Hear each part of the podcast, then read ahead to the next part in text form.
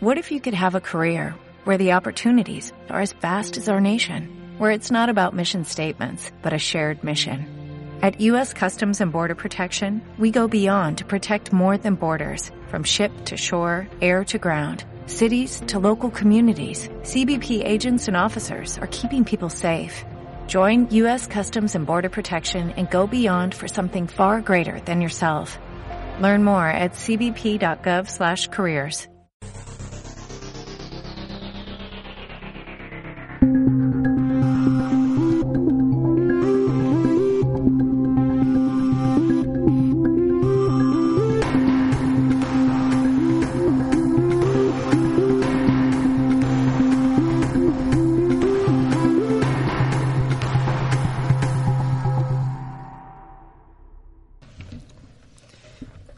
Buenos días. Eh, estamos en nuestro programa Jóvenes Lectores y hoy nos encontramos con una invitada muy especial, Pilar López Ávila. Eh, somos alumnos de tercero de ESO B del Instituto Hernández Pacheco y Pilar, hoy vas a ser entrevistada por Eva, Samuel, Andrea, Carlos y Elvira. Y antes que nada, queremos darte enhorabuena por tus libros y los premios conseguidos. El primer premio al certamen extremeño de cuentos de la campaña Cultura Joven de la Junta de Extremadura por la obra Un trostimoche en apuros. Primer premio del quinto concurso de narrativa infantil de Extremadura, el medio ambiente, eh, del, medio ambiente, cuentar la obra La leyenda del pájaro ceniza. Primer premio del, del decimosegundo certamen de relatos cortos de la Asociación de Mujeres Progresistas de Badajoz, por la obra Invierno en el Moroquí. Más una sama en tu haber por el proyecto titulado Aprovechamiento de materiales de desecho. Pilar, aunque vives en Cáceres desde los tres años, naciste en Cartagena. Estudiaste en la Facultad de Veterinaria de Extremadura y actualmente eres profesora de Biología y Geología en el IES Norba Caesarina. Explícanos, como una ve- veterinaria de formación, bióloga de profesión, que trabaja día a día con adolescentes, escribe libros dirigidos sobre todo al mundo infantil. Mm, Bueno, pues buenos días. Muchísimas gracias por haberme invitado a hacer esta entrevista. Estoy un poco nerviosa, pero es que la verdad que no me esperaba tanta gente. A mí me habéis engañado un poco, ¿eh? Bueno, pensé que ibais a estar unos pocos y de repente me encuentro aquí con dos grupos y, y eso que yo soy profesora y me enfrento todos los días también a, a los alumnos de tercero y de cuarto. Pero bueno, así me impone un poquillo, ¿no? Ya cuando me preguntan algo más personal. Pero vamos, que muchísimas gracias y yo contestaré a lo que sepa y lo que no, pues nada, me han dicho que diga pasapalabra y ya está, ¿no? Venga. Vale, eh, entonces, bueno, respondo a lo que me habéis preguntado, ¿no? Eh, sí, ciertamente yo estudié veterinaria aquí en, en Cáceres y a mí lo que más me gusta pues es la biología. Soy profesora de biología y me gustan muchísimo lo- los animales y luego pues también desde bien pequeña me gustaba escribir y siempre eh, estaba escribiendo pequeños cuentos que incluso yo misma dibujaba. Y bueno, pues al, al final fui uniendo todo eso, el gusto por la escritura, la lectura, por supuesto, y, y todo el tema relacionado con la biología. Y bueno, pues empecé a escribir cositas. Lo primero, pues tenéis ahí, me parece que habéis nombrado la leyenda del pájaro de ceniza. El pájaro de ceniza es una rapaz eh, que se llama elanio azul. Es muy poco frecuente verla y es preciosa porque tiene un plumaje de color blanco, así como, como manchado de ceniza. Y bueno, pues me, me gustaba mucho ese ave, lo veía a diario cuando yo viajaba a Mérida, Posao, y entonces pues empecé a escribir algo sobre él y dio la casualidad de que me dieron un premio en, en un certamen de cuentos. Y ya, bueno, pues a raíz de eso empecé ya a escribir un poquito más y bueno, pues ahí sigo.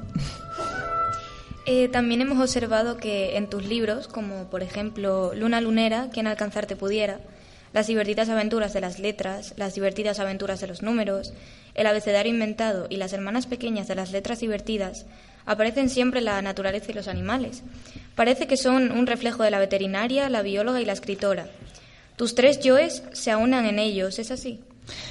Pues sí, como acabo de decir un poquito, pero además tengo como algunas cosas que me gustan especialmente. Por ejemplo, la luna. Eh, el, libro de Luna Lunera pues, incluye dos cuentos en el que está muy presente todo lo que es el, universo y bueno pues todo, todo lo- los planetas, las estrellas, todo lo que hay en él. Pero la luna es algo que a mí me, me fascina enormemente. Me gusta mucho mirar a la luna, por ejemplo, la luna llena. Si la habéis visto con unos simples prismáticos es una auténtica pasada y bueno, pues me, gusta y quise escribir algo sobre, sobre ella. Y luego es verdad, la naturaleza, por ejemplo, en el libro del abecedario inventado, abecedario con V, porque va sobre aves, A mí me gustan muchísimo las aves, me encantan. Y bueno, el abecedario inventado es de aves, pero inventadas. Es decir, ninguna de ellas existe realmente. Y bueno, pues me, quise inventar un ave por cada una de las letras del abecedario y escribí una pequeña historia sobre ellas, bien en, prosa o en verso. Pero bueno, ahí está también pues mi, mi gusto por, por, la ornitología, ¿no? por las aves. Por cierto, em, ¿por qué edición van ya esas letras divertidas? Sabemos que han sido un éxito, que has estado en la Feria del Libro de Madrid, en la caseta de Bruño presentándolas. En fin, em, ¿por qué edición Pilar? Pues la verdad es que no me acuerdo bien. Yo creo que las letras divertidas, es decir, las, aventuras de las letras, que el primer volumen creo que va por la undécima edición. Y luego están las más divertidas aventuras de las letras, que vuelve a ser otra vez un recorrido por todo el abecedario, pero con historias nuevas de las letras. Creo que va por la sexta. Y luego tengo eh, las aventuras de los números, creo que va por la quinta, y las hermanas pequeñas, que son las minúsculas, que eso ha salido hace poco, va por la segunda edición, que me mandaron el otro día los libros. Pero vamos, te lo estoy diciendo aproximado, ¿eh? no me acuerdo exactamente bien. Em, además de eso, eres madre de tres niños. Em, ¿Fueron ellos quienes te inspiraron a escribir? Y además de eso, las primeras historias que escribiste, ¿fueron para ellos o las escribiste para ti? Pues no, no me inspiraron ellos para nada. Antes de ser madre yo ya escribía cuentos para niños y es que es una cosa que me ha gustado siempre. Porque, no sé, el escribir para la infancia te permite, eh, te permite, no sé, una serie de licencias que no puedes cuando escribes a lo mejor para adultos. Es decir, el niño pequeño eh, acepta que tú le cuentes muchas cosas que tienen que ver con la imaginación, con mundos inventados, cosas completamente reales. El adulto también, pero el adulto ya como que no le engañas, entre comillas, tan fácilmente. Pero sin embargo, en el, mundo del niño eh, cabe muchísimo la imaginación. Y yo siempre he tenido, creo, mucha imaginación y por eso me ha gustado escribir para niños. Entonces, realmente yo he escrito antes de ser madre. Otra cosa es que luego, cuando haya sido madre, pues es verdad que que el mundo que me ha rodeado, cuando mis hijos han sido pequeños, pues me ha ayudado ciertamente a escribir sobre, sobre niños o cuentos para niños. Pero vamos, que, nada, ya mis hijos además son mayores, ya viven su vida y yo sigo escribiendo cosas para niños. Bueno, Pilar, vamos a destacar una frase que dijiste. Las letras son las protagonistas para aprender a leer y escribir jugando. ¿Piensas que el lector se fragua en la infancia? Sí, sí, por supuesto. Además, incluso desde bien pequeñito, desde que los niños nacen, pues ya mm, puedes estar leyéndoles cosas y no solamente leyéndoles cosas, porque claro, un bebé chiquinino no le vas a leer algo que no se entera de nada, ¿no? Pero sí contándole cuentos. Eh, los cuentos de tradición oral que nos han contado toda la vida, y yo no sé si a vosotros, vuestros padres y madres os han contado por los típicos cuentos de Caperucita, de Cenicienta, a mí por lo menos el enano saltarín, que era un cuento que mi madre nos contaba cuando estábamos comiendo. Y bueno, pues esos cuentos mm, de narración oral se van transmitiendo y van quedando. Entonces ya a un niño desde bien pequeño le puedes empezar a, contar cuentos y a meterle en lo que es ese mundo. Y luego ya pues hay cantidad de libros para niños ya desde que empiezan a, a darse cuenta de las imágenes, simplemente imágenes y palabras y se las vas leyendo y ellos te lo demandan a diario. Entonces creo que sí, que el lector se fragua en la infancia en la adolescencia se va dejando un poco la lectura y yo creo que vosotros ya que estáis en la adolescencia seguramente lo estaréis experimentando. En el momento en que entra en vuestra vida eh, todo lo que es eh, el móvil, por ejemplo, o el ordenador, las tabletas y todo eso que se utiliza, sobre todo el móvil, pues se deja aparte la lectura. Otra cosa es que se pueda compaginar, porque hay gente que lo hace y además de utilizar el móvil, que también a través del móvil se puede leer, pues em, también, también leen el libro, ¿no? Pero yo creo que se va dejando como parte, se va abandonando. Pero el pozo ese de haber sido lector queda y en algún momento de la vida vuelve otra vez a aparecer. Cuando ya os dais cuenta de que es importante y toda la información que dan los libros no te la dan en otros sitios y la necesitáis no solo para estar bien formados, sino también para expresaros correctamente, para entender lo que os están diciendo en preguntas de exámenes o para entender cosas de la vida. La lectura es súper importante. También nos ha llamado tu atención por la preocupación por el planeta y la solidaridad con la sociedad general y con el tercer mundo en particular. Ya de joven asistías a manifestaciones por la paz.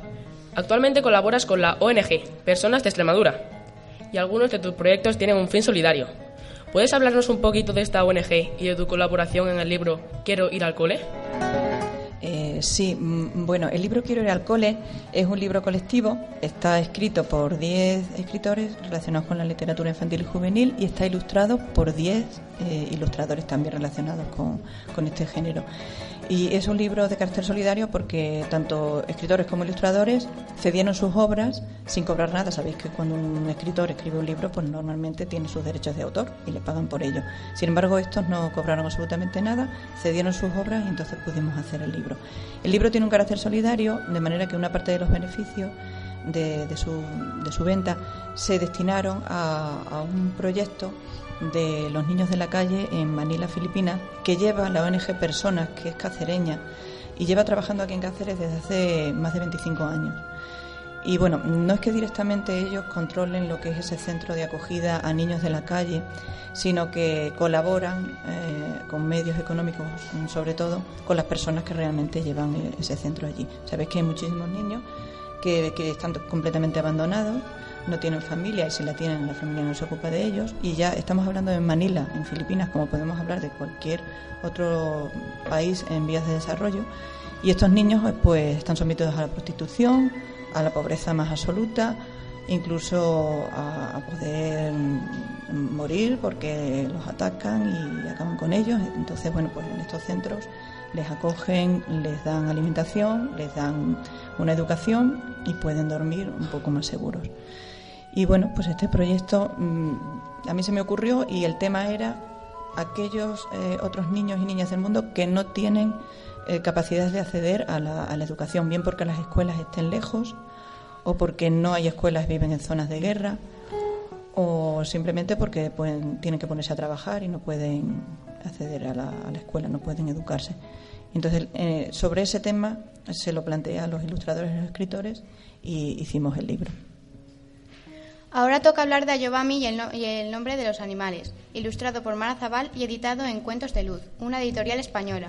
Un libro muy premiado por el, por el contenido y por las ilustraciones, Premia, premiado al mejor libro ilustrado infantil según New York Times. ¿Cómo surge Ayobami? Bueno, Ayobami, el nombre de los animales, es un libro que va otra vez sobre el mismo tema que os acabo de contar. Es decir, la idea, una cosa que tengo yo ahí en la cabeza como una obsesión, ¿no? De todos esos niños y niñas del mundo que no pueden acceder a, la educación. Sabéis que la educación es importantísima. Vosotros sois unos privilegiados en ese sentido porque eh, todas las mañanas podéis acceder al instituto o bien os traen en coche o bien venís andando tenéis además material y bueno, hay muchos niños y niñas del mundo que, que no pueden. Entonces, bueno, pues se me ocurrió escribir um, un cuento de una niña africana que puede ser cualquier niño o niña de cualquier país del mundo en el que existan estos problemas de que los niños no pueden acceder a la escuela.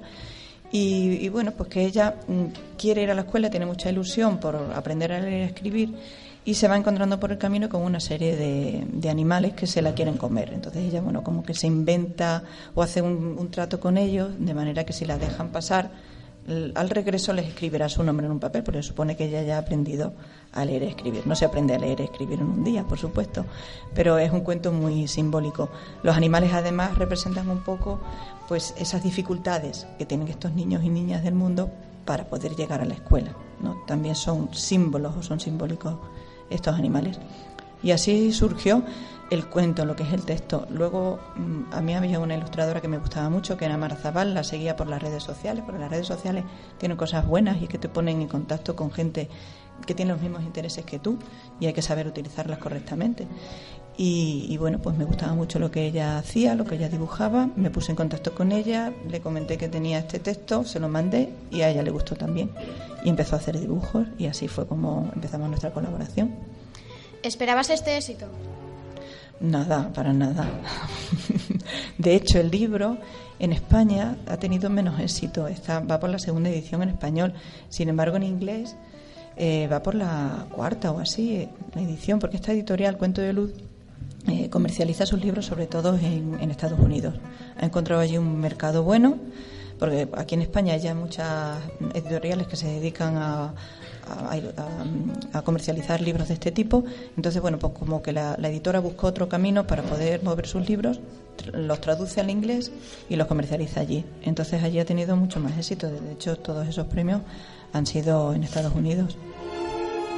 Ya hemos dicho que tus pasiones aparecen en tus libros, entre ellas la cocina gastronomía de la imaginación, Recitario imposible de la Pringosona Rodríguez. A Pringosona le encanta inventar guisos raros e imposibles de hacer. Nos da la sensación de que no sabe cocinar ya que las recetas son muy alocadas y caóticas. Cuéntanos, Pilar, ¿de dónde has sacado las ideas para escribir todas estas recetas? Imaginamos que tú adoras la cocina. bueno, la cocina, ¿qué va? bueno, me gusta la cocina, ¿sabes por qué? Porque es muy imaginativa. Y entonces tú puedes ahí mezclar un montón de cosas, pero si no tienes una cosa, pues echas otra, ¿no? Te vienen las recetas. Tienes que echar esto, esto, esto. La mayoría de las veces cosas imposibles que no tienes en casa. Sin embargo, los puedes cambiar por otras cosas que tengas en casa y eso eh, hace, es muy creativo, ¿no? en ese sentido sí. Pero luego ni tengo tiempo de cocinar ni, ni nada de nada. Hago lo mismo de siempre y se acabó. Pero bueno, eso de Pringosona Rodríguez, que es una cocinera muy alocada, pues surgió porque yo, como doy clase de biología en tercero, y sabéis que la asignatura de biología básicamente es anatomía y fisiología humana, y hay un tema sobre alimentación, hábitos saludables. Bueno, pues me pareció que era una buena idea pues hacer un cuento sobre los hábitos saludables, porque a fin de cuentas este libro trata de enseñar un poco lo que se debe de comer, lo que es mejor comer. Entonces, bueno, pues al final eh, la conclusión es que es bueno comer de todo, un poco de todo, más de unas cosas que de otras, pero esa, esa es la historia. Y se me ocurrió hacerlo en plan divertido, ¿no? Pues una cocinera que hace unos guisos que prácticamente son imposibles de hacer. Yo, Pilar, venía a preguntarte acerca de otros géneros, porque ya hemos hablado de tu predilección por el público infantil y de tu gusto por el cuento, pero casi todos los escritores eh, coquetean con otros géneros. Yo te venía a preguntar si, si tú coqueteas con otros géneros como la poesía, el teatro o la novela. Bueno, de esas tres cosas que me has dicho, pues te diré la poesía. La poesía sí que tengo algunas cosas, algunos poemas que han, han salido en algunas revistas o en algunos libros colectivos y tengo luego cosas que escribo yo mm, para mí personalmente, ¿no? Y sí me gusta cultivar la, poesía, pero no, no tengo demasiado publicado en ese sentido. Luego me has dicho la novela y el teatro, eso de momento nada. Novela sí que me gustaría escribir, novelas de carácter juvenil. De hecho, tengo dos novelas así empezadas, pero me resulta muy complicado. Es muy difícil hacer una novela porque ya tienes que encontrar unos personajes, tienes que definir cada personaje, unos ambientes y de momento no, bueno, me cuesta, pero ahí estoy intentándolo. Sí que hago relato breve o relato corto y tengo algunos premiados, habéis nombrado ahí algunos de, las, mujeres progresistas de Badajoz, eh, Invierno en Almoroquí y otro que se titula Donde dice que me ama eso sí son relatos breves que, sí que me gusta ese género, porque te permite en poco espacio eh, condensar mucho y es bastante difícil también el, relato breve. Yo también te venía a preguntar acerca de tu asociación cultural, Norma Nova, de la que eres presidenta y cuyo objetivo es promover la cultura y en qué consiste la labor de esta asociación y cómo contribuye a promover la, cultura en Cáceres. Bueno, pues como tú mismo has dicho, es una asociación sin ánimo de lucro, que supongo que sabes lo que significa, es decir, que no, no ganamos nada con ello, ¿no? Y, bueno, pues es de carácter voluntario, las personas que, estamos ahí. Yo en este momento soy presidenta porque alguien tiene que, que, estar ahí como presidenta y hay un tesorero y hay unos vocales, pero porque tiene que ser así, ¿no? Pero vamos, podría ser otra persona. Y, y sobre todo se dedica a, a promover eh, todo lo que es la cultura en la ciudad de Cáceres principalmente, a base de varias actividades que hacemos. Tenemos una editorial y editamos libros, libros de poesía, novelas, libros infantiles de todo tipo. También tenemos una parte de aula, aulas de la palabra que se llama, en la que intentamos traer a, autores de, de diversos géneros, sobre todo de literatura, que nos hablen de su obra. Y no solo eso, sino también hemos traído a cocineros que nos han hablado de temas gastronómicos, hemos traído a personas relacionadas con la naturaleza, historiadores, es decir, todo lo que son todos los ámbitos, de la cultura. Y luego tenemos también, ah, promovemos exposiciones. Actualmente tenemos una exposición de una ilustradora que se llama Carmen Sánchez Morillo, profesora del, del Pacheco, no, de Pacheco no, perdón. Del Brocense, de un ciclo formativo del Brocense. Y, bueno, ella es ilustradora y, tiene una exposición en el Palacio de la Isla. Y bueno, pues eh, hacemos debates también, promovemos debates, es decir, todo lo que está relacionado con, con la cultura en la ciudad de Cáceres, básicamente. Bueno, Pilar, vamos a terminar con una batería de preguntas cortas. ¿Tu autor favorito es...? A mí me las preguntas cortas se me dan un par. Venga, a ver, ¿mi autor o autora favorita? A ver, bueno, te digo una autora de cuando yo era niña, por ejemplo, pues Enid Blyton, que era la que escribía los libros de los cinco, que, que me los he leído. Luego Ana María Matute me gusta también mucho. ¿Tu libro de cabecera? Es que tengo varios libros ahora mismo empezados. Tengo libros de naturaleza, eh, un libro que se titula eh, Los pájaros que duermen en el aire, que es de una periodista que es Mónica Fernández Acituno, periodista de la naturaleza.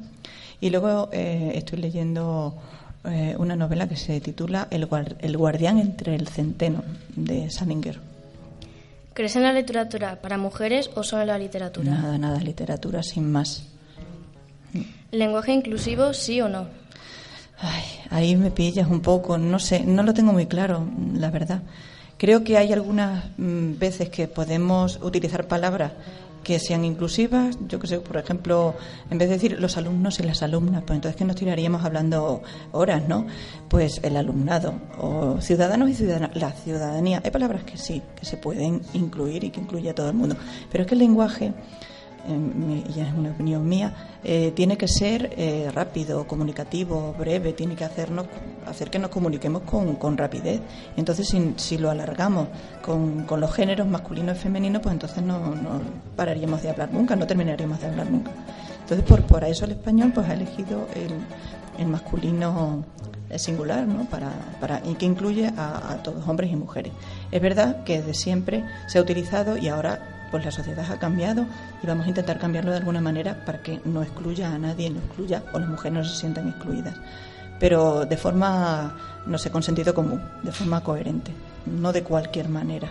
No todo vale en ese sentido. ¿Un deporte? Natación. ¿Lo practican tus personajes? ¿La natación? Mm, no, no sé. Creo que no. ¿Una ciudad? Una ciudad. Eh, Florencia. ¿Situarías a tus personajes en ella? ¿En Florencia? Sí. ¿Qué opinas de las redes sociales? Porque como sabemos, estás en Facebook y tienes un blog sobre la naturaleza. Sí, sí, también tengo Insta Instagram. Me siguen mis alumnos. Va, a ver, las redes sociales, yo creo que ya antes lo he comentado un poquito, eh, hay que saber manejarlas y saber utilizarlas. Cuidado con lo que se sube, eh, además, en la red, la red social te quita completamente la intimidad. Ya subas fotos tuyas o no, nos están invadiendo completamente la intimidad, la intimidad. Tú haces una búsqueda de cualquier cosa y eso lo veis y rápidamente te empieza a venir publicidad sobre lo que tú has buscado. ¿Y eso por qué? A ver, quieras o no, te están quitando la intimidad en el momento en que estás en una red social. Pero sabiéndola utilizar sabiamente, pues yo creo que, son, cosas, buenas. Yo, por ejemplo, a través del Facebook he conocido un montón de escritores, ilustradores, y yo me muevo en el entorno que me interesa, nada más. Y subo eh, aquella información que me interesa. Ni subo cosas personales, por ejemplo, porque no me interesa que nadie sepa de mi vida. Y, solo lo que me interesa a nivel profesional o a, nivel de, de, lo que yo quiero, ¿no? Y, y, luego, por ejemplo, pues Instagram, casi siempre subo fotos de naturaleza y como me siguen mis alumnos, oye Pilar, pues ha subido un escarabajo y ese escarabajo, y ya me da pie para, para hablar sobre el escarabajo en clase. Y, y en ese sentido, pues también, también es bueno, ¿no? ¿Y tu próximo, tu próximo proyecto es? ¿Podemos saber? Sí, bueno, pues tengo un proyecto con la editorial Cuentos de Luz muy bonito, que se titula La cometa de los sueños. Y está escrito a dos manos, con otra escritora gallega que se llama Paula Merlán. Entre las dos hemos escrito los textos y lo está ilustrando Concha Pasamar, que es una ilustradora que, que también conocí a través de las redes sociales. Me puse en contacto con ella, le ofrecí este proyecto, le gustó y, y, y está prácticamente dibujado ya. Saldrá a lo mejor para finales de, de este año. Bueno, pues muchas gracias por haber venido y haber compartido tu tiempo con nosotros. Un saludo y esperamos volver a verte. Muchas gracias a, a vosotros. Gracias.